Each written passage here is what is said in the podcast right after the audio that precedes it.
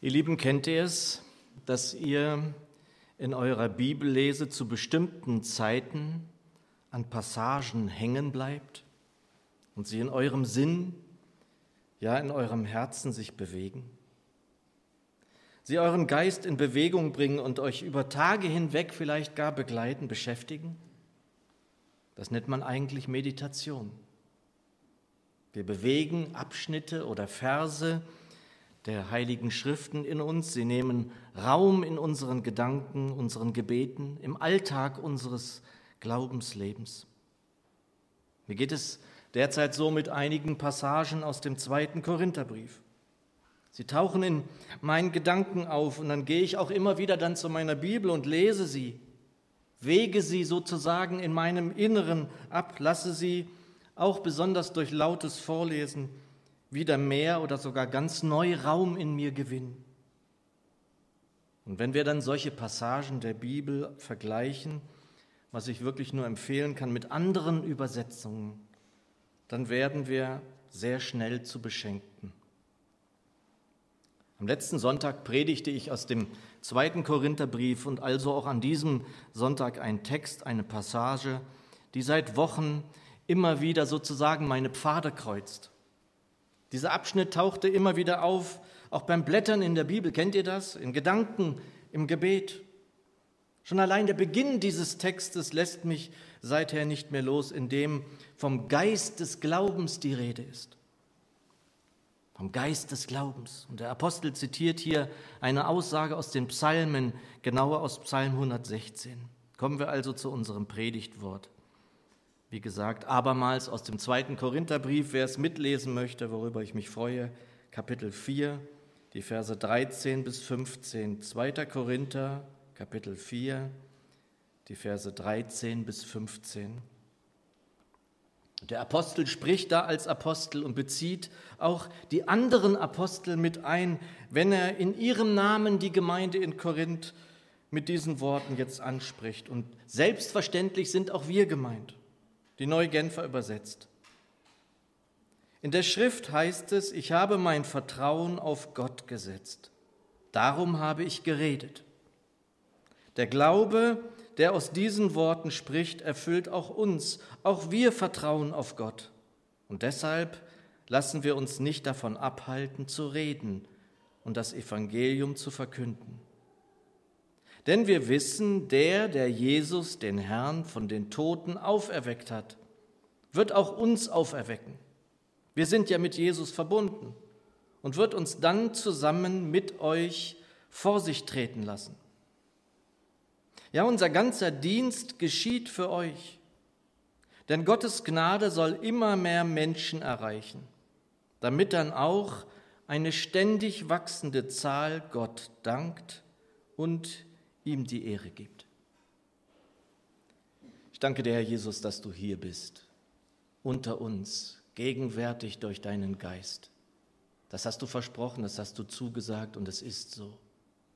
Danke, Herr, dass du durch die Reihen gehen willst und uns jetzt berühren willst mit deinem Wort, segnen willst. Segne uns also. Amen. Meine Bibel ebenso wie die revidierte Elberfelder beginnen unseren Text nahezu gleich. Die alte Zürcher also übersetzt, weil wir aber denselben Geist des Glaubens haben, wie in dem Wort, das geschrieben steht, ich habe geglaubt, darum habe ich geredet. Und ich wies schon darauf hin, dass das ein Wort aus Psalm 116, genauer Vers 10 ist. Das Erstaunliche daran war, als ich dann gleich den Psalm aufschlug und fast enttäuscht war. Sofort dachte ich ja, das wird eine Perle sein, ein Edelstein, der uns da in diesem Psalm begegnet, den der Apostel zitiert. Und dann fand ich es erst gar nicht. Und dies ist nun auch wieder so ein Moment, in dem ich mir wünschen würde, dass wir hier alle unsere Bibeln auf den Knien liegen hätten. Denn da steht gar nichts von einem Geist des Glaubens in diesem Psalm. In meiner Bibel steht, ich behielt den Glauben, auch wenn ich sprach, ich bin tief gebeugt. Und manchmal steht man ja auf der Leitung. Das kommt bei mir ja auch immer wieder vor. Was bedeutet das denn nun? Was meint der Apostel? Und ich dann noch einmal in einer konkordanten Ausgabe der Bibel der Psalmen schaute, die ein lieber Bruder mir geschenkt hat, wo ich lesen durfte, ich glaube, darum spreche ich. Der Apostel vergleicht hier den Glauben, den sie hatten, mit dem Glauben, den sie in dieser Stelle der Psalmen meinten, entdeckt zu haben. Der Apostel vergleicht nicht nur, er stellt gleich. Er stellt den Glauben des Psalmisten dem Glauben der Apostel gleich. Er ist nicht nur gleich, es ist derselbe Glaube. Weil wir aber denselben Geist des Glaubens haben, wie in dem Wort, das geschrieben steht, ich habe geglaubt, darum habe ich geredet. Doch was meint er nun genau? Ist es ein, wie es heute oft heißt, aus demselben Holz geschnitzt sein? Ist es, was auch oft vorkommt, eine Art Seelenverwandtschaft, welche die Apostel zu sehen meinten in dem, was sie aus der Schrift ja kannten? Und der Apostel Paulus ist ein Wortgewandter des geschriebenen Wortes gewesen, der für mich ohnegleichen ist. Er wusste genau, was er schrieb, als er denselben Geist des Glaubens festhielt, da bin ich mir ganz sicher. Und für mich übersetzt hier die alte Wilkins-Übersetzung immer noch eine gute, dass es unmissverständlich wird, wie ich finde. Doch wir haben denselben Geist des Glaubens, wie es in der Schrift heißt, ich bin zum Glauben gekommen, darum rede ich. Oder eben diese konkordante Übersetzung der Psalmen, die hier so dicht an den hebräischen Urtext zu gehen versucht, wie nur irgend möglich. Ich glaube, darum spreche ich. Und da musste ich dann gleich an ein Lied denken, das ich häufig hörte, als ich noch in vielen verschiedenen Gemeinden dienen durfte, vor Jahren. In der Gemeinde, in der meine Frau und auch die Kinder groß geworden sind, habe ich es oft gehört, wenn ich dort mal gepredigt habe. Es beginnt, ich kann nicht schweigen von dem, was du getan hast. Und weiter später heißt es dann, ich kann nicht anders als zu singen. Ich kann nicht anders als von dir zu erzählen. Ich kann nicht anders als dich preisen mein ganzes Leben lang. Das beschreibt doch so ziemlich genau denselben Geist des Glaubens, den der Apostel hier offenbar zeigen will. Ich möchte ihn etwas gewagt vielleicht einen evangelistischen Geist nennen weil besonders Geschwister, die frisch neu zu unserem Herrn Jesus gefunden haben und ihm folgen, kennen das. Die kennen das. Und es ist eine Freude, das sehen zu dürfen. Und es ist auch besonders wichtig, darüber nicht hinwegzugehen oder diesen Geist sozusagen allmählich im Laufe der Jahre der Routine im Glauben abebben zu lassen. Denn er muss zu uns und unserem Glaubensleben dazugehören. Es ist unser Auftrag, den wir kennen, von dem wir wissen. Matthäus 28, Markus 26, Markus 16. Es ist unser Auftrag, den wir kennen. Und die Neue Genfer veranschaulicht uns den Beginn, also Vers 13, und fasst ihn dann noch einmal zusammen. In der Schrift heißt es, ich habe mein Vertrauen auf Gott gesetzt, darum habe ich geredet. Der Glaube, der aus diesen Worten spricht, erfüllt auch uns. Auch wir vertrauen auf Gott. Und deshalb lassen wir uns nicht davon abhalten, zu reden und das Evangelium zu verkünden. Und das Evangelium zu verkünden, das klingt dann ja auch gleich wieder so, als müssten wir, könnten dies nur Apostel, Missionare, am besten einer wie ich hier oben als Verkünder, der auch noch ein Mikrofon vor sich hat. Das stimmt, das sollten wir auch. Und das machen wir ja auch. Wir haben es in vier Jahren hintereinander getan in Evangelisationsveranstaltungen hier im Haus. Doch Evangelium verkünden gibt es in vielen Varianten. Im Zeitalter der Massenmedien ohnehin. Doch so weit müssen wir gar nicht gehen. Der erste biblische Evangelist Philippus ließ sich vom Geist leiten. Er lief neben einem Wagen her in dem ein einzelner Mann zur Erkenntnis der Wahrheit kommen sollte. Und Philippus setzte sich hinzu, legte ihm die Schrift aus. Und dieser Mann kam zum Glauben und ließ sich noch in dieser Stunde dann taufen. Wir alle dürfen, können, sollten Evangelisten sein und uns immer wieder vom Geist leiten lassen. Das kann schon morgen der Nachbar sein, der wie ich gerade den Müll rausbringt. Das ist kein Scherz. Es gab solche Momente, von denen ich Zeugnisse gehört habe, in denen sich Menschen da selbst vom Geist leiten lassen und so Menschen gerettet wurden.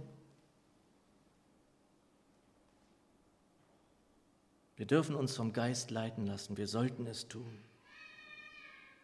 Und ihr Lieben, im zweiten Vers, Vers 14 unseres Textes, ist für mich dann ein typischer Paulus zu finden. Mit dem Ende des 13. Verses zusammen übersetzt dann meine Bibel, darum reden wir auch, da wir wissen, dass der, welcher den Herrn Jesus auferweckt hat, auch uns mit Jesus auferwecken und mit euch vor sich hinstellen wird. Dazu könnte man nun auch wieder viel sagen, Kommentare wälzen oder das einfach einmal auf uns wirken lassen.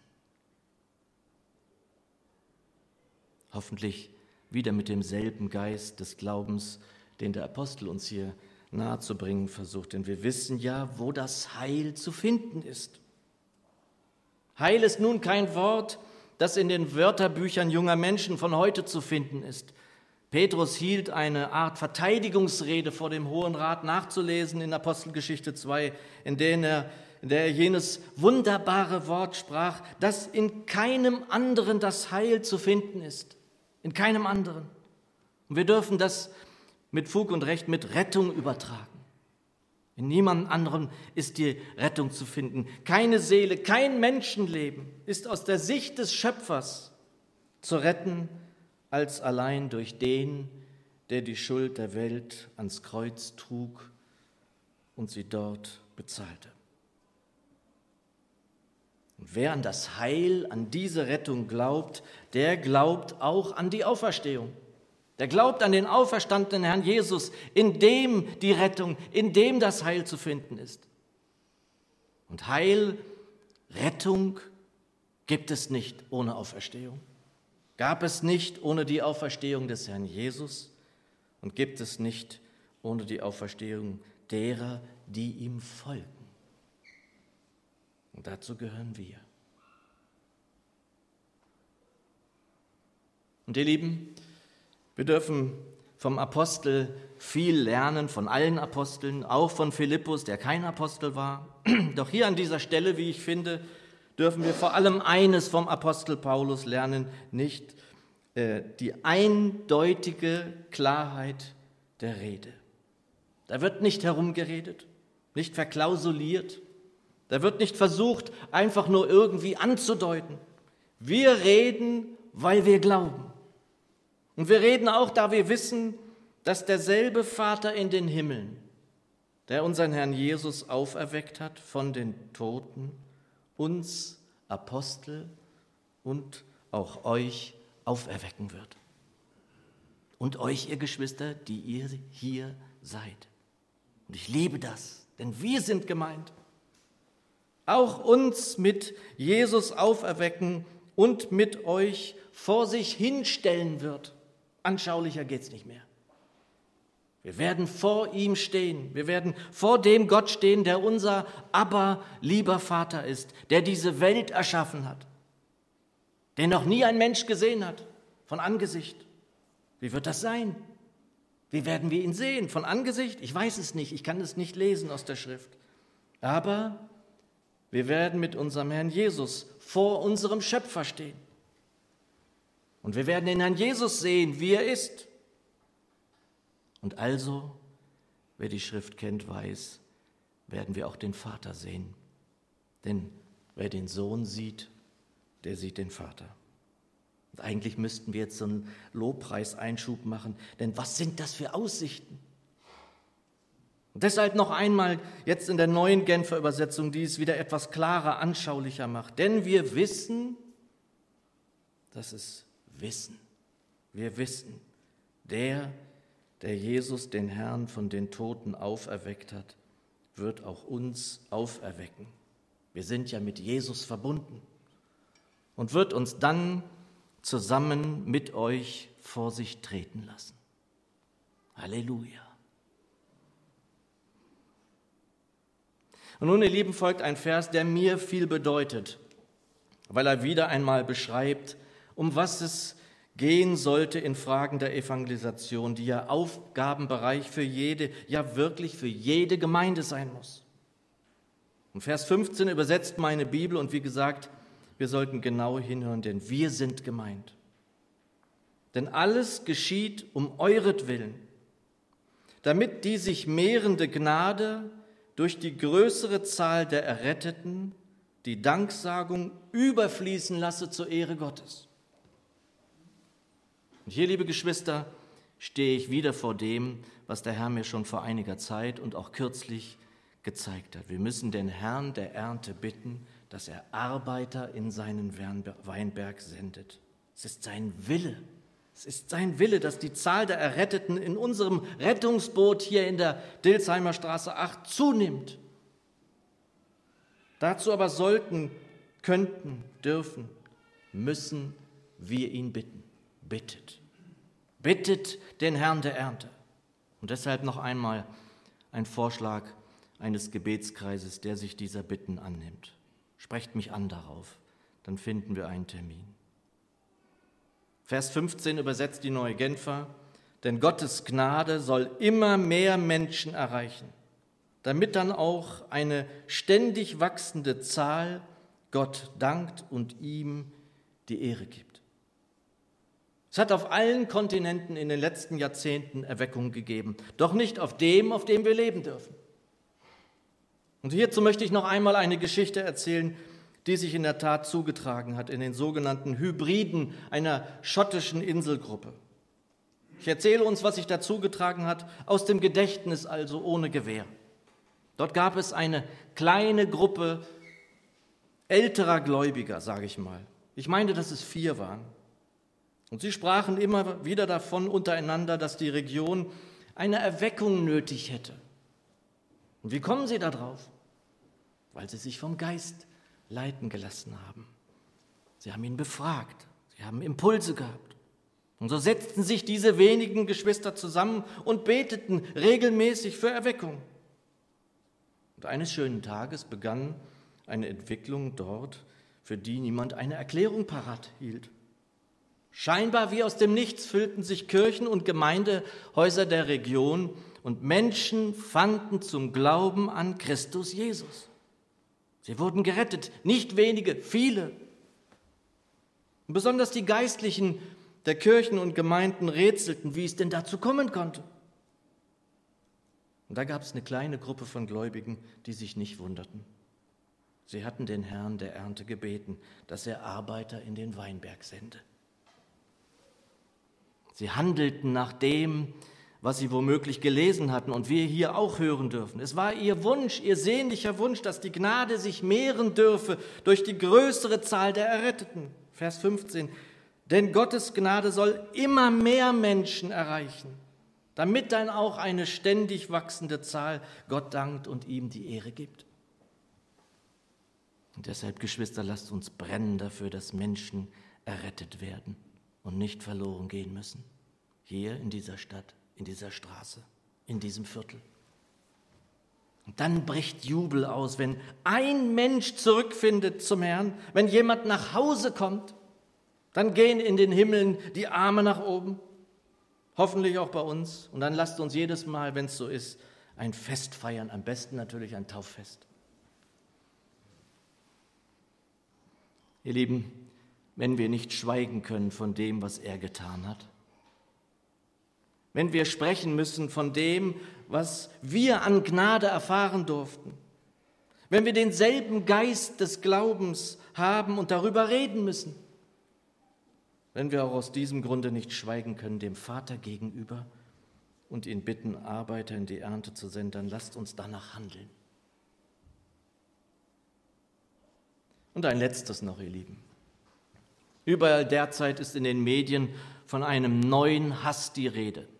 Es ist das Thema schlechthin. Gerade habe ich einen Artikel im Spiegel gelesen. Psychologen, Neurologen, Psychiater, Sozialforscher werden befragt zu einer neuen Hassbewegung in dem Land, in dem wir leben. Und nicht selten stehe ich dem fassungslos gegenüber, ehrlich gesagt. Um im nächsten Moment dann zu denken, wir hier in der Andreasgemeinde leben ja förmlich im Gegenentwurf dazu, Und dieser Gegenentwurf ist ja nicht unser Entwurf. Wir sind zur Liebe berufen, sie ist ausgegossen in unsere Herzen. Lasst uns Menschen lieben, nicht hassen. Auch ist immer wieder von sogenannten Hasspredigern die Rede. Dann lasst uns Liebeprediger sein. Denn das ist es, was der Herr von uns erwartet, was er sich wünscht. Und dann wird das geschehen, was Jörg Zink in Vers 15, wie ich finde, wunderbar so überträgt. Denn das alles geschieht zu euren Gunsten. Immer mehr Menschen sollen die Freundlichkeit Gottes erfahren und immer mächtiger soll ihre Dankbarkeit zurückströmen und die Ehre Gottes vermehren. Unser Herr wird es nicht überhören, wenn wir ihn ernstlich anrufen, das sagt er in seinem Wort. Wenn es uns ein Anliegen ist und es in seinem Sinne ist, dann wird es zu seinem Anliegen und er wird es hören. Er wird es schenken in seiner unermesslichen Gnade. Amen.